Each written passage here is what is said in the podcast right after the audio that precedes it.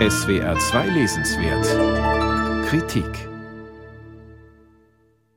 Nadia Durrani und Brian Fagan zeigen in ihrem Buch Was im Bett geschah, dass Bett, Privatheit und Intimität nicht immer zusammengehört haben.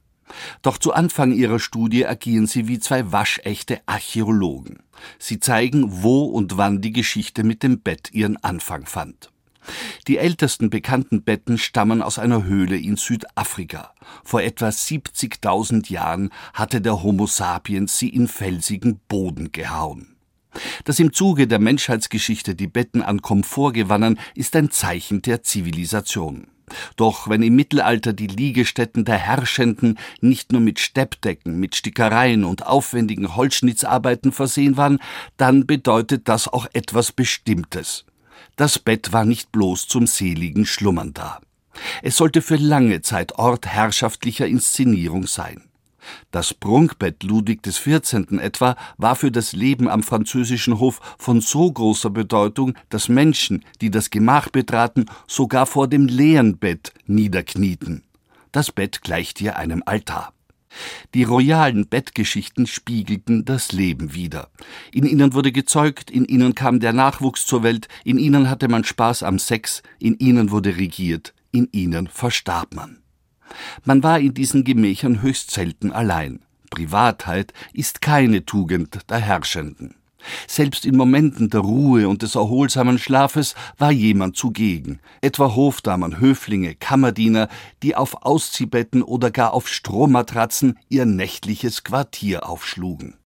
Doch nicht nur die noble Gesellschaftsschicht schlief ungern allein. In Wirtshäusern gab es neben Schlafräumen für mehrere Gäste auch ein einziges Bett für viele.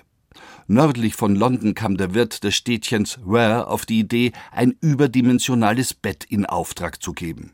Dieses Great Bed hatte über drei Meter Länge. Glaubt man den Zeitungsberichten, dann verbrachten in einer Nacht des Jahres 1689 in diesem Bett 26 Fleischer und ihre Frauen, also 52 Personen. Nadia Durrani und Brian Fagan beschäftigen sich in ihrem Buch Was im Bett geschah nicht nur mit Betten, die an einem Ort gebunden sind. Es geht auch um Campingliegen, Schlafsäcke und Hängematten. Der wesentliche Wandel, bei dem das Schlafzimmer und das Bett zu einem Ort der Privatheit avancierten, erfolgte Mitte des 19. Jahrhunderts. Arbeit als öffentliches Tun und die eigenen vier Wände wurden zu strikt getrennten Bereichen. Die meisten Wohnungen und Häuser hatten ab nun private Schlafzimmer für die Eheleute, wobei wohlhabende Paare stets getrennte Schlafräume bevorzugten. Nur noch in Ausnahmefällen nahm das Bett eine öffentliche Funktion ein, etwa als 1969 John Lennon und Yoko Ono ein Hotelbett in eine politische Arena verwandelten. Im Bett protestierten sie vor den Kameras der Journalisten für den Weltfrieden. Hairpiece, Bad Peace lautete die Aufschrift ihrer Plakate. Doch der Siegeszug der Privatheit im Bett ist nicht aufzuhalten. Denn das Bett der Zukunft ist das Kapselbett. Ein eiförmiges Gebilde mit PC-Anschlüssen, Multimedia-Bildschirm und Massagesystem. Möglicherweise wird man in Zukunft das Bett nur noch selten verlassen. Das Leben ist dann eine einzige Liegestatt, reine selige Privatheit. Nadia Duranis und Brian Fagans Buch Was im Bett geschah fährt anfangs mit zu viel archäologischem Wissen auf. Doch ab dem zweiten Drittel wird die Leserschaft belohnt.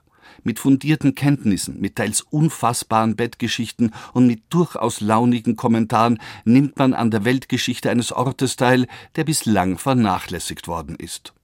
Und wer dies Buch in horizontaler Lage liest, der weiß eines Menschen mit hyperaktiver Bettflucht sind schlicht arme Teufel.